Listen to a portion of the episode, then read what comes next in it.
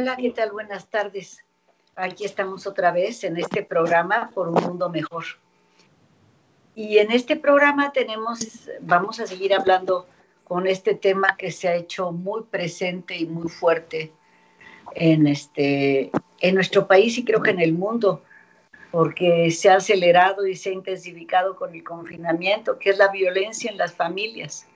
Nos tiene de veras muy preocupados, muy preocupados.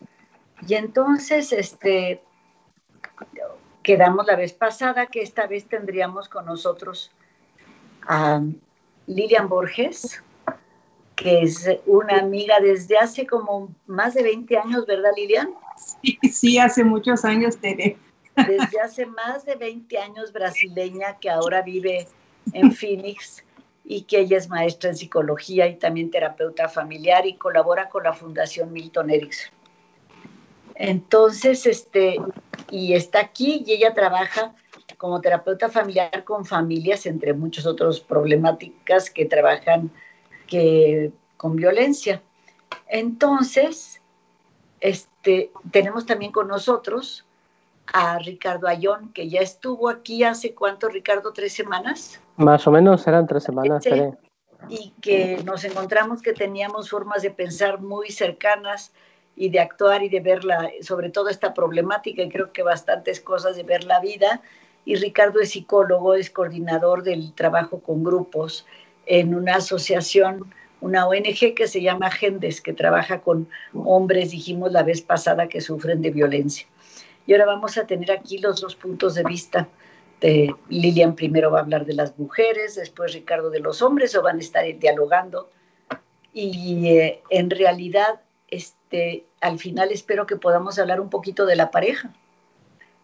Entonces, Lilian, platícanos.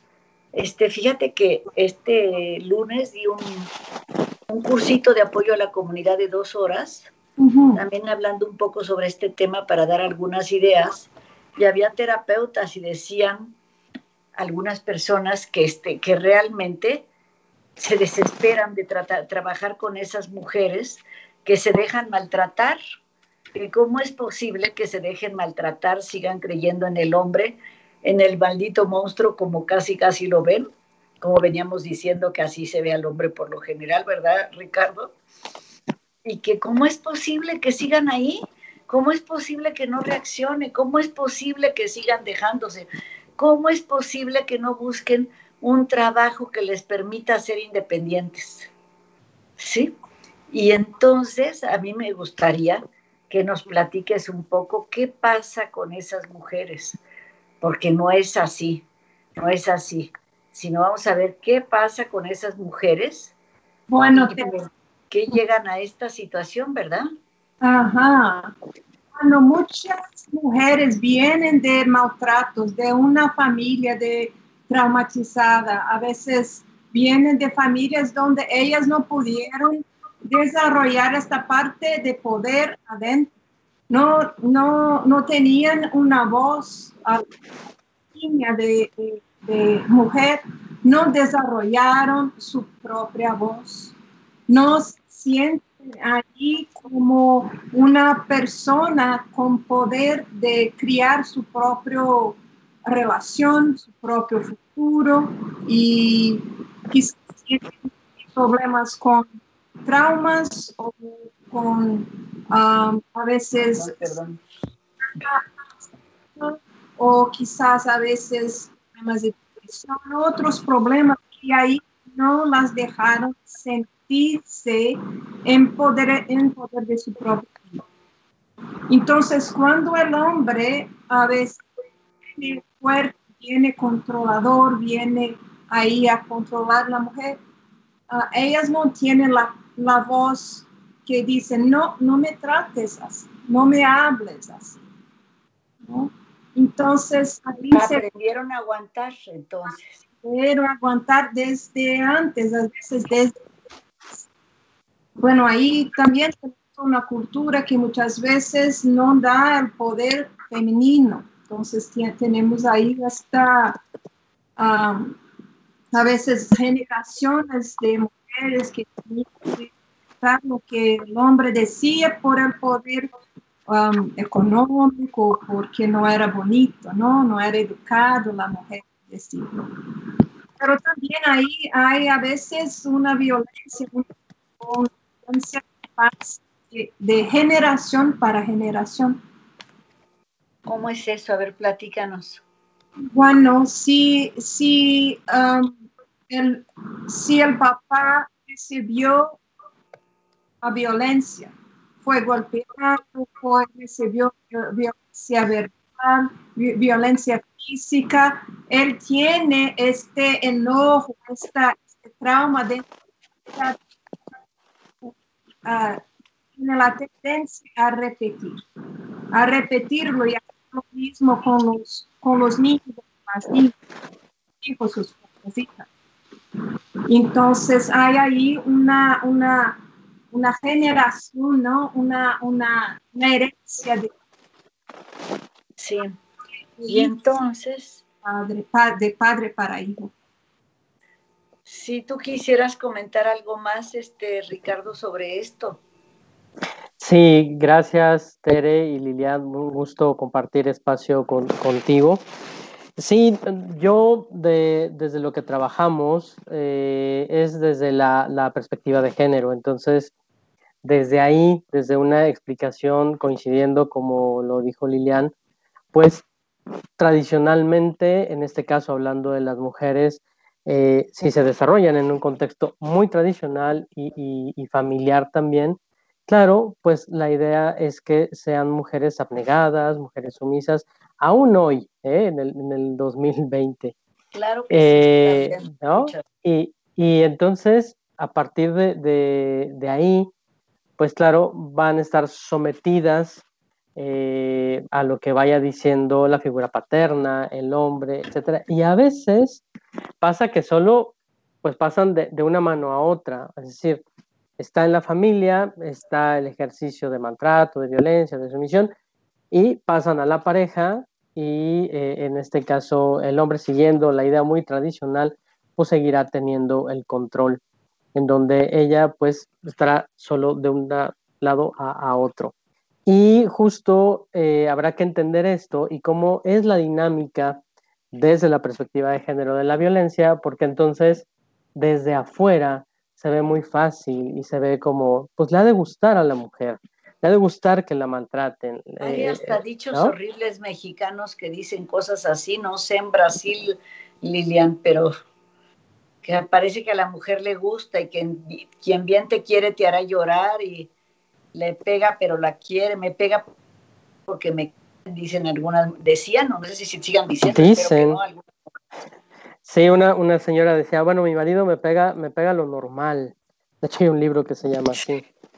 ¿No? Porque, porque aparte la, la violencia se, se, se, naturaliza y se normaliza. Los celos, creemos que si no hay celos, no me quiere.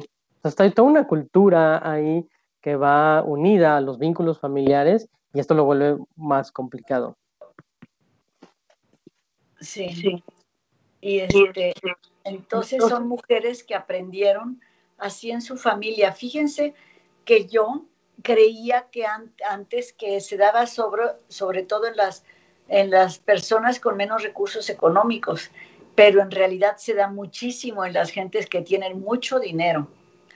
Y no sé si la, si la mujer en las clases con pocos recursos económicos no se van porque no tendrían con qué sobrevivir o criar a sus hijos, pues en las otras, en las clases altas no se van porque están acostumbrados a tener lujos y no quieren dejarlos.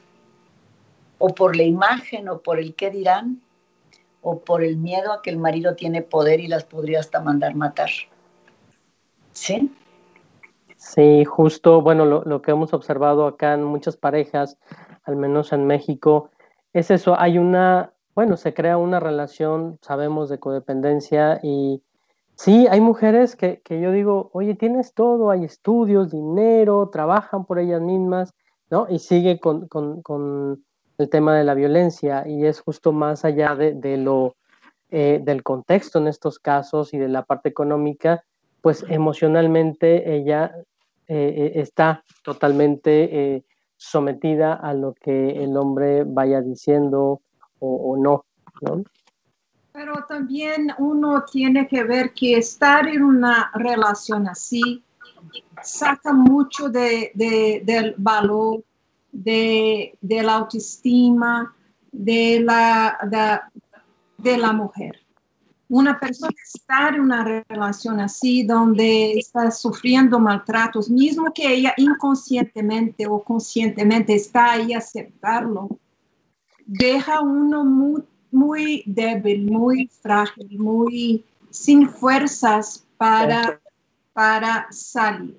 Bueno, no estoy aquí diciendo que uno es víctima de, de, la historia, de la cultura, de somos todos aquí agentes de nuestra propia vida. Entonces uno siempre tiene la opción de tener, de decir, no, esto no quiero más, ya sufrí demasiado, yo quiero cambiar. Pero si hasta pasa la persona, la mujer pasa por una, una fase de estar bien oprimida y sentir que no puede, sentir que no consigue, quizás por problemas de adicción, problemas de depresión, otros problemas, ¿no? Ah, sin recursos, sin recursos financieros. Ah, entonces hay uno, una, a veces no tiene una familia, sin apoyo familiar. Entonces hay muchos, muchos ah, elementos que, que hacen con que la persona, la mujer, se quede ahí dentro de una, una relación codependiente, disfuncional, como, pero lo que yo también he visto es que también se queda porque esa persona que golpea tiene cosas lindas que la persona ama. Y si la persona es completa, pues podrá ser un hombre que golpea, que es violento, pero en sus buenos momentos puede ser una persona linda, cuidarla, protegerla, tener atenciones en sus buenos momentos. Sí, después a lo mejor bebe o hay alguna cosa que le dispara la violencia y entonces se vuelve en el monstruo. ¿Sí? Pero entonces está siempre la esperanza y eso yo lo he visto en prácticamente todas las personas con las que yo he trabajado, que este, las personas dicen cómo aguantan y ellas dicen, pero es que es bueno, es que yo sé que es bueno en el fondo, es que yo sé que me quiere, es que cuando está bien me trata bien. Es que sufre, bueno, una señora que de como sesenta y tantos años, que lleva más, como cincuenta años casi, viviendo con alguien que la violenta y diciéndome, es que en el fondo es una buena persona yo sé que ha sufrido toda su vida. Sé que sufrió de niño, sé lo que sufrió con sus padres y sé que es bueno. Y yo también creo que las personas son completas, tendrán cosas terribles, conductas que podemos reprobar, pero la persona seguramente también tiene muchas cosas buenas. Por eso a mí me parece importante trabajar este, en familia. Y aquí nos están haciendo comentarios o preguntas, pero yo también antes de leer esto, quisiera preguntarles, porque quisiera decirles a las personas que nos escuchan, que este tema es un tema que tiene mucho y es muy comprometido y este tiene muchos puntos de vista. Y hace rato hablábamos de que las organizaciones oficiales mexicanas con el tema de apoyo a la mujer, pues no quieren saber nada de los hombres y no hay presupuesto para trabajar con ellos. Y si no se trabaja de los dos lados, la violencia no acaba, porque bueno, si esa mujer se va de ahí, como dijo Lilian hace un momentito, pues entonces llegará otra, ¿verdad? Llegará otra. Entonces, este, no, no acaban ahí las cosas.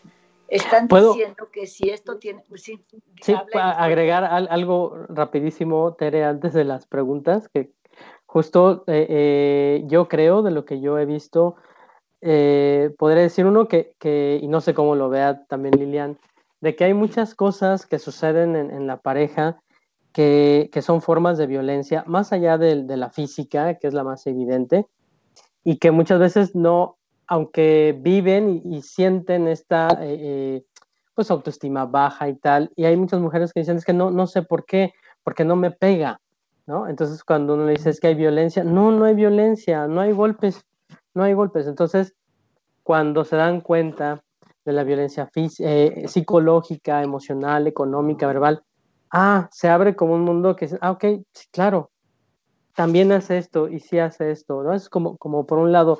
Y lo otro, Tere, que, que, que yo he observado cuando dices hay cosas lindas, eh, yo recuerdo una, una, mujer que decía, es que yo tengo un vacío eh, emocional de cariño y, y, él, a pesar de que puede ser muy agresivo conmigo, decía ella, me abraza de tal manera que me hace sentir muy bien.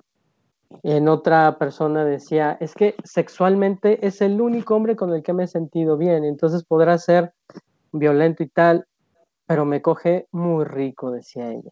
¿no? Entonces, como claro, hay vacíos, ¿no? Eh, eh, en donde nos enganchamos desde ahí y pues sí, decimos, bueno, tiene todas estas formas de violencia eh, y no me voy porque es el que me abraza como me abrazaba mi mamá, mi papá, etcétera. Es como, como entender, pues lo pongo aquí en la mesa, justo como decía Tere, que es un tema complejo, no es tan sencillo de, decir.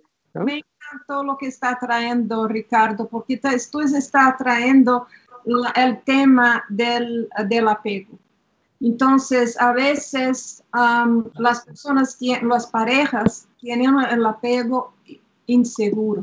El apego inseguro, hay uno que puede decir, no, no me hagas esto, porque tiene la ansiedad de dejar la pareja, tiene ansiedad de estar tiene ansiedad de, estar del abandono.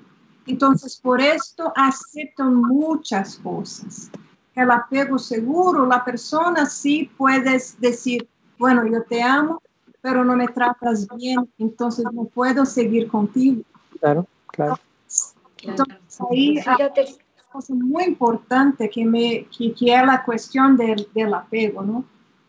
Fíjate que nosotros tenemos este, dentro de un manual que escribí, que es el grupo de crecimiento, que está, creo que está en inglés, pero como ebook, pero no está como, o como audiolibro, no está, no está impreso.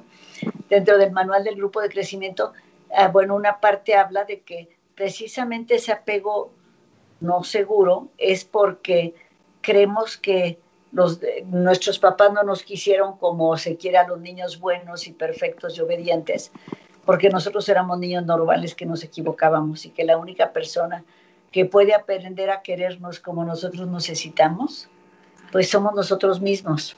Exacto. Y entonces si la persona aprende a quererse, y hay un ejercicio muy lindo para eso, tanto en un CD en nuestra página que les puede poner este, Esteban, como en el grupo del de crecimiento, si alguien quiere que lo invitemos, escriba su nombre y después les llamamos este, hay un ejercicio para aprender a escribirse, a quererse a uno mismo. Lo que está diciendo Maru, María Eugenia Ramos, que estuvo en el, lunes en ese tallercito, decía, bueno, lo, lo, que estamos diciendo, que es muy cierto lo que comentamos, que tiene que ver con legados familiares y cultura, y que si no será que los víctimas y victimarios van por la vida sin entender sus comportamientos, ni siquiera acabar de entender por qué se comportan así tal vez. Tal vez. Bueno, yo, yo creo, eh, trabajando con hombres, que pues sí, andamos por la vida sin saber y creemos que, estamos bien y que las cosas así están bien. Eh, solo cuando, que es normal, y solo cuando claro, hay una situación de crisis, hay una separación, hay una denuncia, hay algo, es cuando, ah, ¿qué está pasando? Como el, eh, ¿no? Que, nos damos cuenta. Pero mientras esto no pasa, digo, la gente que llega a consulta, terapia, la gente que está allá afuera, digo yo, los, hombres reales, digo, los hombres de base, el, el, chofer del Uber, el señor que trabaja en la tiendita, estos hombres que para ellos, pues la vida sí es.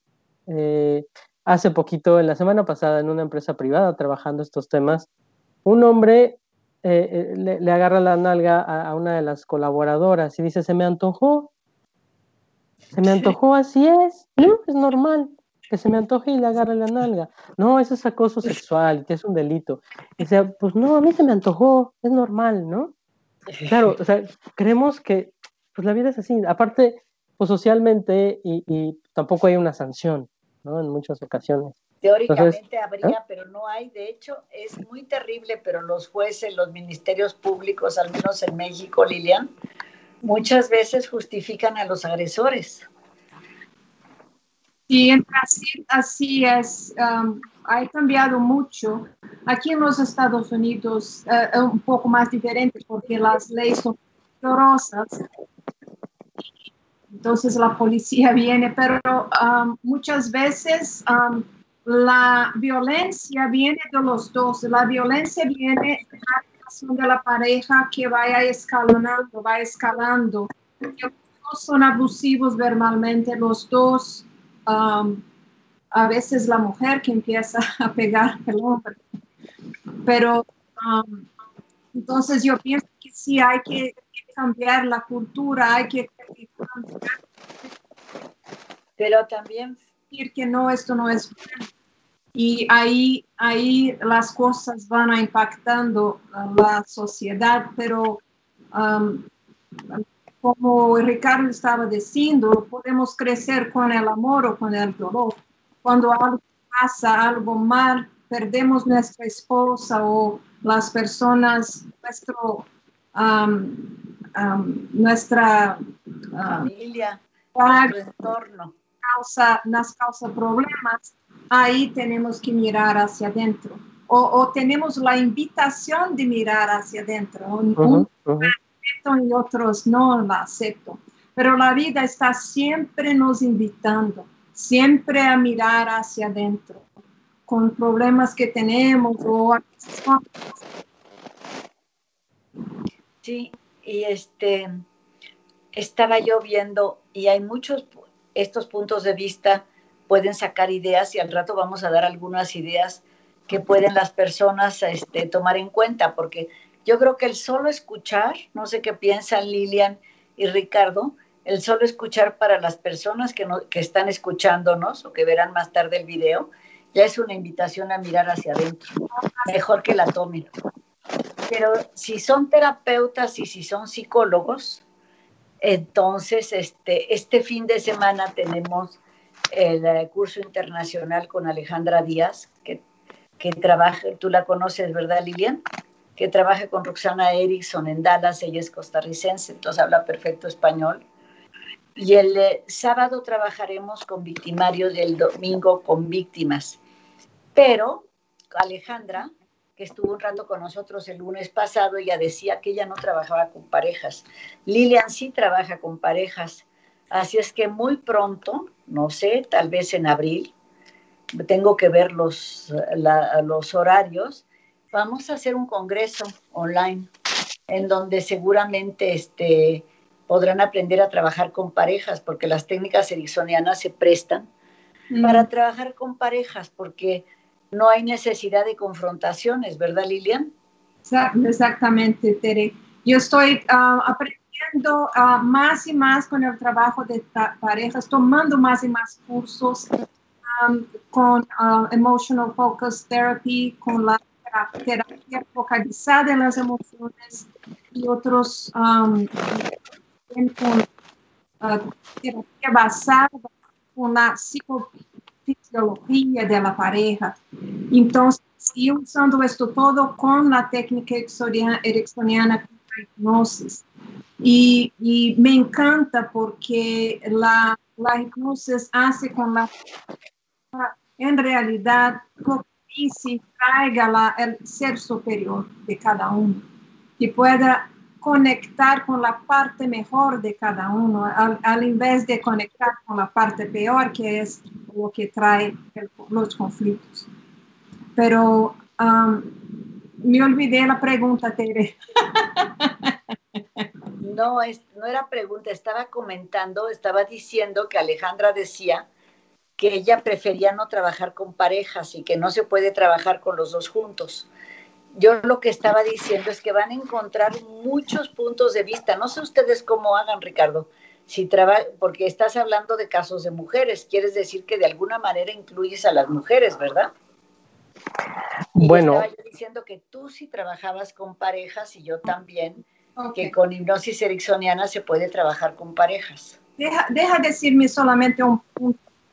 Me gusta trabajar, con las parejas, especialmente si hay, no si hay violencia caracterológica, déjame decir, si hay dos tipos de violencia, una, yo no sé si Ricardo está de acuerdo conmigo, pero hay el caso de la violencia caracterológica, que el hombre en, en realidad es manipulador, controlador, peligroso, si la mujer quiere dejarlo, ahí es difícil trabajar con los dos juntos.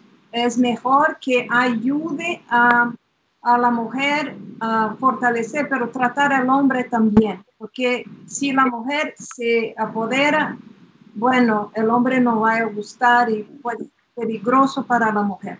Bueno, con la, con la violencia que viene, que está ahí en la, en la impactado y involucrado en la relación, es bueno ver los dos juntos, porque tú puedes ver la dinámica se presentar ahí en, en mi oficina y yo puedo intervenir y decir, no, esto no está bien, ¿cómo podemos hacer para terminar este tipo de relación que no es bueno para ti, no es bueno para tu pareja, no es bueno para tus niños? Entonces ahí, yo puedo intervenir directamente en la relación. Entonces me gusta. Ah, yo tengo esta distinción, yo no sé qué Ricardo, como Ricardo ve esto, pero uh, trabajar, Porque tú hablas de casos de mujeres, entonces trabajan con mujeres también. No, eh, bueno, Gendes eh, eh, trabajamos solo con, con, hombres. A nivel individual, ya desde la psicoterapia gestal, que es la que yo trabajo, a nivel individual, sí trabajo con algunas mujeres en situación de violencia. El trabajo específicamente en Gendes, que, es con hombres, que también lo tenemos a nivel individual, es, grupal e individual. Y coincido mucho con lo que dice Lilian. Habrá situaciones de violencia en donde ponerles frente a frente y de acuerdo a la tipo de terapia que se trabaje puede ser todavía de, mucho riesgo, de mucho peligro para, para la, mujer, por un lado, y por otro, algo que, para nosotros es muy necesario, muy importante, eh, quienes trabajamos estos temas de pareja, pues tener la perspectiva de género, porque ha habido muchos casos en donde no solo el hombre sigue ejerciendo violencia emocional dentro de la terapia, sino el mismo terapeuta o la terapeuta, ¿no? Se, se alían con el hombre y entonces pues hay una revictimización hacia, hacia la mujer. Entonces, bueno, coincido con, lo que dice Lilian, hay, hay tipos de, parejas y situaciones de violencia, perdón, en la pareja que es mejor trabajarlo aparte. De hecho, fíjense que de acuerdo a la ley eh, que tenemos en nuestro país, eh, sí, en, estos casos de violencia, pues se prohíbe trabajar justo en, conjunto. ¿no? Es eh, trabajar al hombre por separado. Ahora, sabemos si hay terapias de pareja y lo que nosotros recomendamos este es... Este tipo de familia, para que lo sepan los que nos escuchan, quiere decir, en, eh, cuando hay una violencia donde esté en peligro la vida de la mujer. Sí, como decía Lilian, ¿no? De este hombre controlador, manipulador, etcétera. y algo importante que si el hombre está en terapia de pareja y están trabajando, nosotros lo que recomendamos es que de manera independiente el hombre trabaje su violencia en grupos reeducativos, es decir, que lleve un trabajo en paralelo, que no solo sea la, terapia de pareja, sino que tenga además un trabajo específicamente para su violencia. Bueno, y muchas gracias. Esteban acaba de poner los datos de Gendes y los datos de Lilian, por si alguien quiere escribirles, llamarles, consultarlos, tal, están ahí todos los datos. Pero de Ricardo solo pusiste Gendes, no tenemos datos personales, yo creo que sí tenemos. Ah, no, sí, pusiste todos, gracias. Bueno, y yo le estaba diciendo que hay muchas perspectivas y formas de trabajarlo y que es importante que se asomen a todas. Por eso lo que nos va a dar Alejandra es trabajo con hipnosis, pero desde una formación que ella tiene anterior a la hipnosis, que no recuerdo ahorita cómo se llama, que tienen un protocolo especial para, para trabajar con víctimas que ella llama perpetradores de violencia y victimarios. ¿Sí? Víctimas y los perpetradores o victimarios. Entonces, eh, y ella, con ella van a aprender técnicas concretas. Y aquí a mí me gustaría que Ricardo y Lilia nos ayudaran, dándonos algunas ideas concretas para las personas que nos están escuchando. Está bien, yo crecí en una familia, si soy mujer, donde no, no, no es verdad, pero alguien puede decir, la mujer creció en una familia en donde aprendieron las mujeres a ser sometidas a que les dijeran esto es tu cruz, mi hijita tienes que aguantar, etcétera, ¿no? La mujer que nos está escuchando o los terapeutas que nos están escuchando, ¿qué pueden decir a estas mujeres? Y luego te voy a preguntar para los hombres, Ricardo. Buena pregunta, Tere. Um, bueno, sí hay otros problemas de no, yo, yo, um, otros problemas mentales, entonces yo les aconsejo a buscar ayuda para esto, pero sí, o, psicoterapia, pero si hay ahí una, una creencia, ¿no? Una creencia de que así es, así no, no, no soy, es que busque, um, bueno, hacer una, una autohipnosis, si puedes decir así, a decir cosas bonitas, a decir mensajes bonitos, que sea en, en, en, um, en el baño o que ponga en la refri y en todas las partes en la computadora y empezar a, una otra mensaje a, a sí mismo. Y también mensajes bonitos para él, Lilian. ¿Cómo qué? También mensajes bonitos para él. Um, yo pienso que es mensajes bonitos para eh, es empezar a la relación.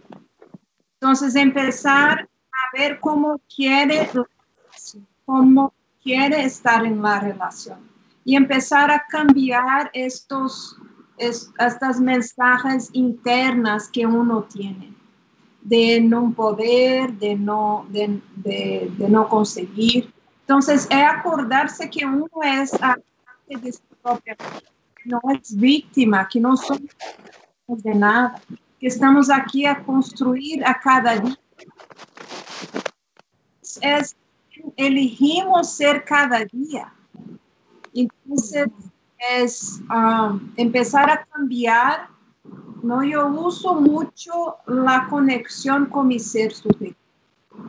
Entonces, cada día yo me conecto superior, una meditación, una autohipnosis que, que me gusta llamar de autohipnosis, y me conecto con mi ser superior. Y digo que yo puedo, que me vaya a, que mi ser superior tiene de o qué puedo hacer para estar mi vida alineada con mi ser superior, que yo pueda traer mi potencial, mi mejor potencial en mí. Favor, me traiga las personas, las oportunidades y para que yo pueda desarrollar y ser la persona feliz que yo quiero.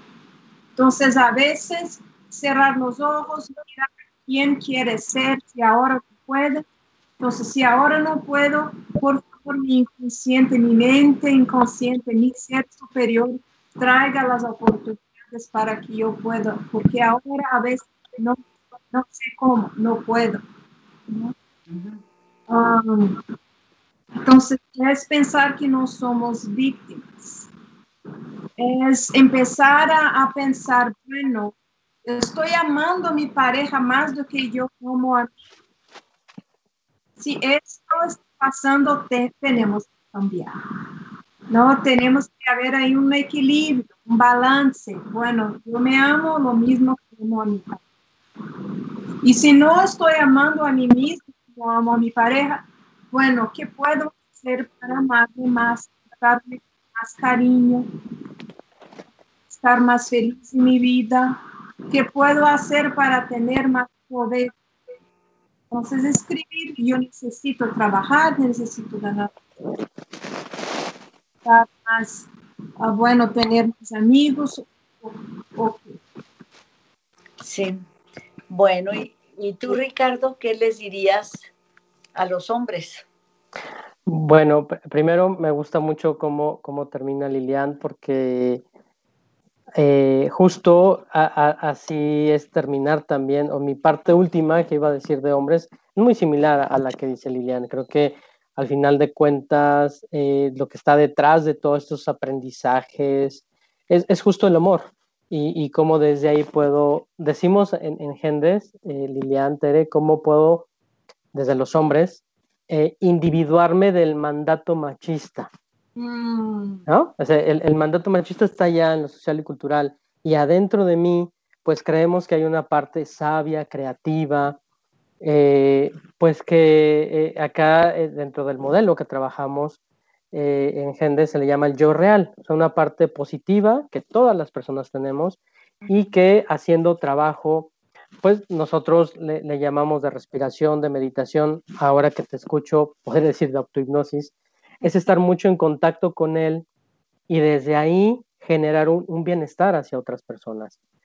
Entonces, bueno, desde ahí me, conecto mucho con lo que dices y me gusta eh, escucharte, Lilian, desde ahí, porque creo que es eso, al final de cuentas, hombres, mujeres que estamos en relación y en convivencia, sí alejamos toda esta parte muy tradicional, que, esta cultura en la que vivimos ya maltratante en muchas situaciones, y volvemos a uno mismo, como dices, a esta invitación de mirarte a ti misma, a ti mismo, pues va encontrando esa, esa parte sana y creativa, ¿no? Sí, y desde ahí encontrarse. Yo agregaría, esto es como lo último, así que empecé al final. Te, hicimos adelantarte, perdón. Pero si voy al principio, yo diría primero a los colegas, a las colegas psicólogos, terapeutas que estén escuchándonos, desde lo que yo trabajo, que, que para mí es fundamental conocer la perspectiva de género. Eh, la terapia que trabajes no está peleada, creo que se complementa muy bien entender desde esta mirada cómo como hombres y como mujeres vamos eh, eh, eh, interactuando. Eso es como para la gente colega que nos está viendo. Después, a los hombres, tal cual, dos cosas. Una, justo mirar que se pudieran dar cuenta, ahora utilizando las palabras de Lilian como una auto-hipnosis, todos los mensajes que fueron recibiendo de niños y de jóvenes acerca de lo que les dijeron que tenía que ser un hombre. El único proveedor, el controlador, el, que tenía que no demostrar emociones, ni el miedo, ni la tristeza. Entonces, como darse cuenta de todo eso que le dijeron y atreverse, decimos nosotros, a hacer estas rupturas de este modelo y esquema tradicional y entonces hablar con la pareja de que siento miedo, de que me da tristeza y, alejarse de ese, mandato. Y la otra, eh, revisar cómo es que vivo mis enojos, mi tensión, mi frustración. Si, la vivo de una manera explosiva y, esto puede ser formas de violencia, entonces otra vez regresar a la, respiración antes de que sea una forma de violencia.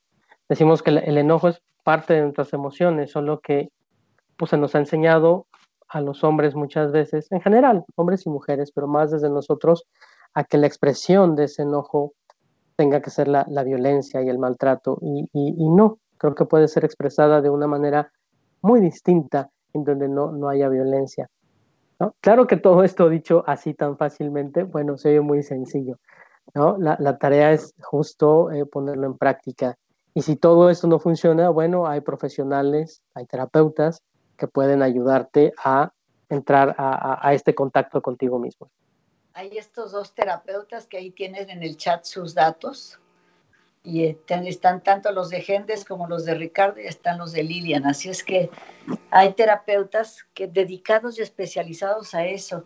Y yo los estaba escuchando y yo que digo que nosotros lo que enseñamos en la maestría, Lilian, tiene que ver con la última época de Erickson. Yo digo que trabajaba con temas universales porque hacía ejercicios que, hacían cambiar a todos los asistentes a sus seminarios y entonces yo estaba pensando mientras los escuchaba que a lo mejor en un tallercito de cinco horas para trabajar los temas universales alrededor de la violencia podría ser útil y podría contribuir a algo, apoyar un poquito otra vez en esta ayuda por un mundo mejor, ¿no? Pero este, ahí están los datos de Lilian, ahí están los datos de Gendes y de Ricardo. Hay otro tema, nos quedan poquitos minutos, pero este, el factor desencadenante, ah, este, cómo les ayudamos a que se den cuenta qué cosas hacen. Bueno, y hay otra cosa antes de eso, Lilian decía, cuando tú decías que la violencia se escalaba, porque hay muchos terapeutas que, que no captan esta escalada de la violencia, parece que el hombre es el único, el maldito.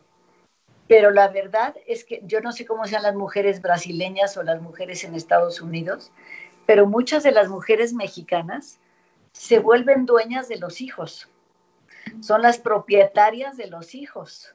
Y entonces el papá está trabajando y la mamá es la buena. Llega el papá, lo acusa a los hijos con el papá. Entonces el papá es el que reacciona, los castiga o les pega. Ya se va volviendo un maldito el papá. Entonces, este, la mamá sufre, es la víctima, llora con sus hijos, y entonces los hijos se alían con la mamá y es una agresión terrible para el hombre, terrible, ¿eh? porque es la mamá y los hijos contra el papá. Pero además al papá se le está privando de la posibilidad de tratar a sus hijos, de ser padre y de, de, de realmente acercarse a ellos. Y esta es una forma de violencia desde las mujeres, no sé cómo sea en Brasil, pero los, los brasileños y los mexicanos nos parecemos bastante. Y no sé cómo sea en Estados Unidos, pero también pasa eso. También pasa eso. Ah, me gustó mucho cómo uh, pusiste o cómo hablaste de esto, que es en realidad a veces no es, cuando tratamos de parejas, uno tiene que ver los lados, como la, el baile del patrón de la pareja aparece. Entonces, a veces la víctima tiene mucho más poder que, el, que el, y la persona que está ahí a gritar. Y que es fuerte y grandote. Es fuerte y grandote, pero sí, a veces, muchas veces las víctimas están ahí a usar ah, formas de, de, ¿cómo se llama? De, manipulación de, de, afectar al otro de una manera, yo de una manera que afecta al otro emocionalmente. la mujer o el hombre dónde ir para herir el otro. Entonces el otro puede gritar, pero el, primero que entonces, entonces necesitamos ver los dos lados. Y, y por ejemplo, por supuesto, el género vaya. Muchas veces las mujeres, por estar ahí a cuidar de los hijos, de, de los niños, están ahí más cerca de los niños. Y los, los, los papás no saber muchas veces, no tener esta, esta vamos a este, decir, esta la, cercanía y este control de los niños. Exacto, la cercanía, no aprendieron a estar cercanos de las personas o de los niños, aprendieron a trabajar y a producir y a ser protectores, pero no, no aprendieron a estar cerca. Entonces, al invés de la, de, de la mujer de estar ahí y ayudar a esta, esta relación, no usa esto para, para distanciar más, porque a veces la mujer también se siente ahí alejada y no sabe cómo traerlo, entonces lo rechaza. Es una, estamos aquí describiendo una dinámica muy disfuncional, una dinámica que no es buena para pero eh, estamos hablando de tener conciencia, de desarrollar la conciencia de lo que de quién somos en la relación para poder cambiarlo y no solamente a repetir lo que lo que aprendemos en nuestra niñez.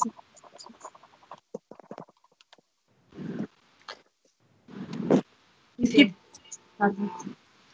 Le dejamos de ir un poquito, Lilia. Se cortó la voz. Oh. Ya, ahorita el O sí lo escuchamos. esto ya se escuchó. Nos quedan muy poquitos minutos. Okay. Me gustaría escuchar a, a Ricardo, que creo que nos quiere dar su punto de vista de esto último. Y no sé si pudiéramos hablar muy rápidamente de algún factor desencadenante, que con alguna idea de cómo manejarlo. Estoy pidiendo demasiado porque quedan nueve minutos. Bueno, que, sí, siempre falta tiempo, ¿verdad?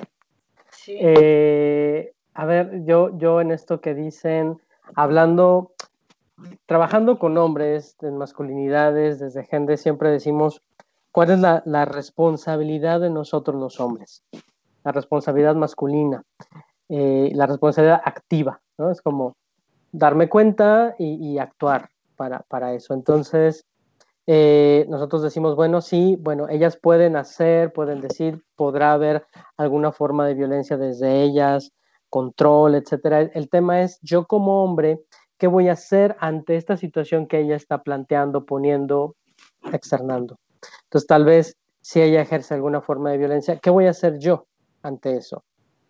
Y eh, pues como trabajamos el tema y dadas las condiciones de nuestro país de violencia, es qué vas a hacer pero que no sea violencia. Claro que tampoco es poner la otra mejilla para que me den. No, no, no, no es eso, porque se podrá en, en, malentender. No, es qué puedo hacer yo si vivo en una relación de violencia y ya no quiero yo ejercer alguna forma de violencia. ¿Qué puedo hacer yo? Algo que no sea violento. Y ese es como el trabajo que hacemos desde nosotros los hombres, ¿no? Como hacerme responsable desde ahí. Y eh, bueno, como ya hay un momento de tensión, de frustración, de enojo, lo decíamos la vez pasada, también fue muy rápido, ¿no, Tere? Pero nosotros decimos detectar señales corporales antes de ejercer violencia, eh, establecer una señal de retiro de tiempo fuera, yo como hombre, para moverme previa señal y respirar, y respirar. Y respirar. Pues, claro, si me quedo, lo que sigue es violencia. Entonces, es una señal previamente acordada con la pareja o con la persona con la que viva y esto va a indicar que necesito moverme para estar conmigo, para respirar, para no ejercer alguna forma de violencia. Eh, bueno, es súper breve, pero también para, para, dar tiempo a, a Lilian. Yeah. Bueno, estamos hablando de factores. ¿Me escuchan? Sí, ahorita sí. Factores desencadenantes. Tres minutitos o cuatro tenemos, Lilian. Uh -huh. Bueno, para el hombre yo pienso que los hombres lo que desencadena la, rabia es sentirse des, desrespetados. Entonces, es el desrespeto percibido o imaginado para los hombres trae, los trae el enojo. Para la mujer es no tener, sentir que no tienen voz, que el otro no está escuchando, que no puedo, que no me escucha. Entonces, esto puede desencadenar, ¿no? Si la mujer siente que no está escuchando, ella puede alzar la voz y el hombre siente desrespetado y ahí, entonces esto desencadena este, esta escalada de violencia. Bueno, cada uno tiene ahí um, Diferentes puntos que desencadenan, que están ahí dentro de sí mismo, que puede ser diferente.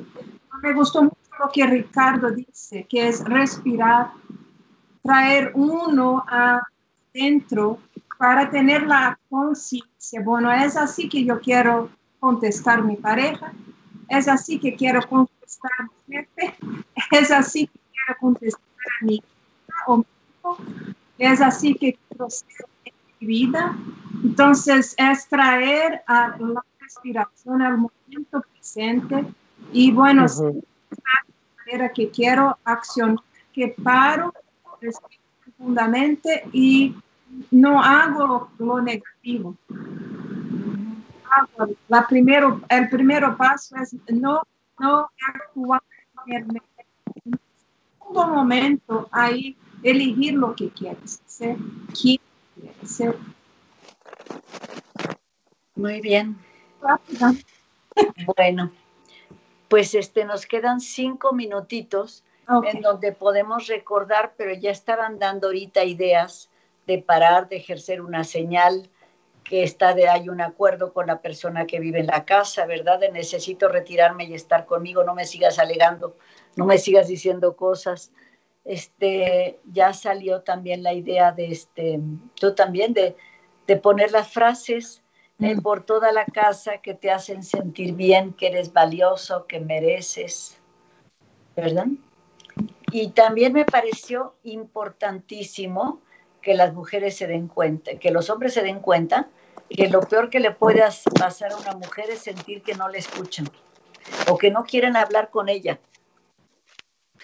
Que las mujeres a veces insisten más y más y los hombres en que no quieren hablar nada. ¿Sí? y que al hombre lo peor que le puede pasar es que le falten el respeto, ¿no? Que lo se sienta hecho menos o maltratado, que le falten el respeto. Entonces, si ya sabemos eso, ya tenemos más elementos de cómo evitar la violencia. Pero yo les tengo que dar las gracias en el último minuto, pero tiene un, si tiene una idea que pueda decir en un minuto cada uno que sea un consejo, todavía tenemos un minuto cada quien, solo uno yo, yo súper breve. Solo eh, para hombres que nos ven fuera de, México, pueden escribir a si lo requieren eh, y desde ahí vía internet, vía chat, dar alguna respuesta si hay alguna situación malestar que vivan. Y si están en México, pues tenemos una línea de emergencia para escuchar a los hombres en momentos de tensión, de, frustración. Eh, es el 5562-2011 una llamada y desde ahí hay una escucha también si vives un momento de tensión o de frustración. Gracias. Sí, y además siempre ahora que hemos aprendido con el confinamiento, que hemos aprendido que podemos trabajar vía telefónica, vía, online. Claro. Vía online. ¿Tú quieres decir algo más, Lilian? No, Teresa placer estar aquí con ustedes. Me encanta, sabes que te amo mucho, Teresa. Yo también. Sí, y fue un placer hablar con Ricardo, estar aquí hablando con la comunidad hispánica, es, sí, de mi corazón. Y, y, pensar ahí que somos, sí, agentes, somos ah, de nuestra propia vida y que no tenemos que vivir ahí a, a repetir nuestra niñez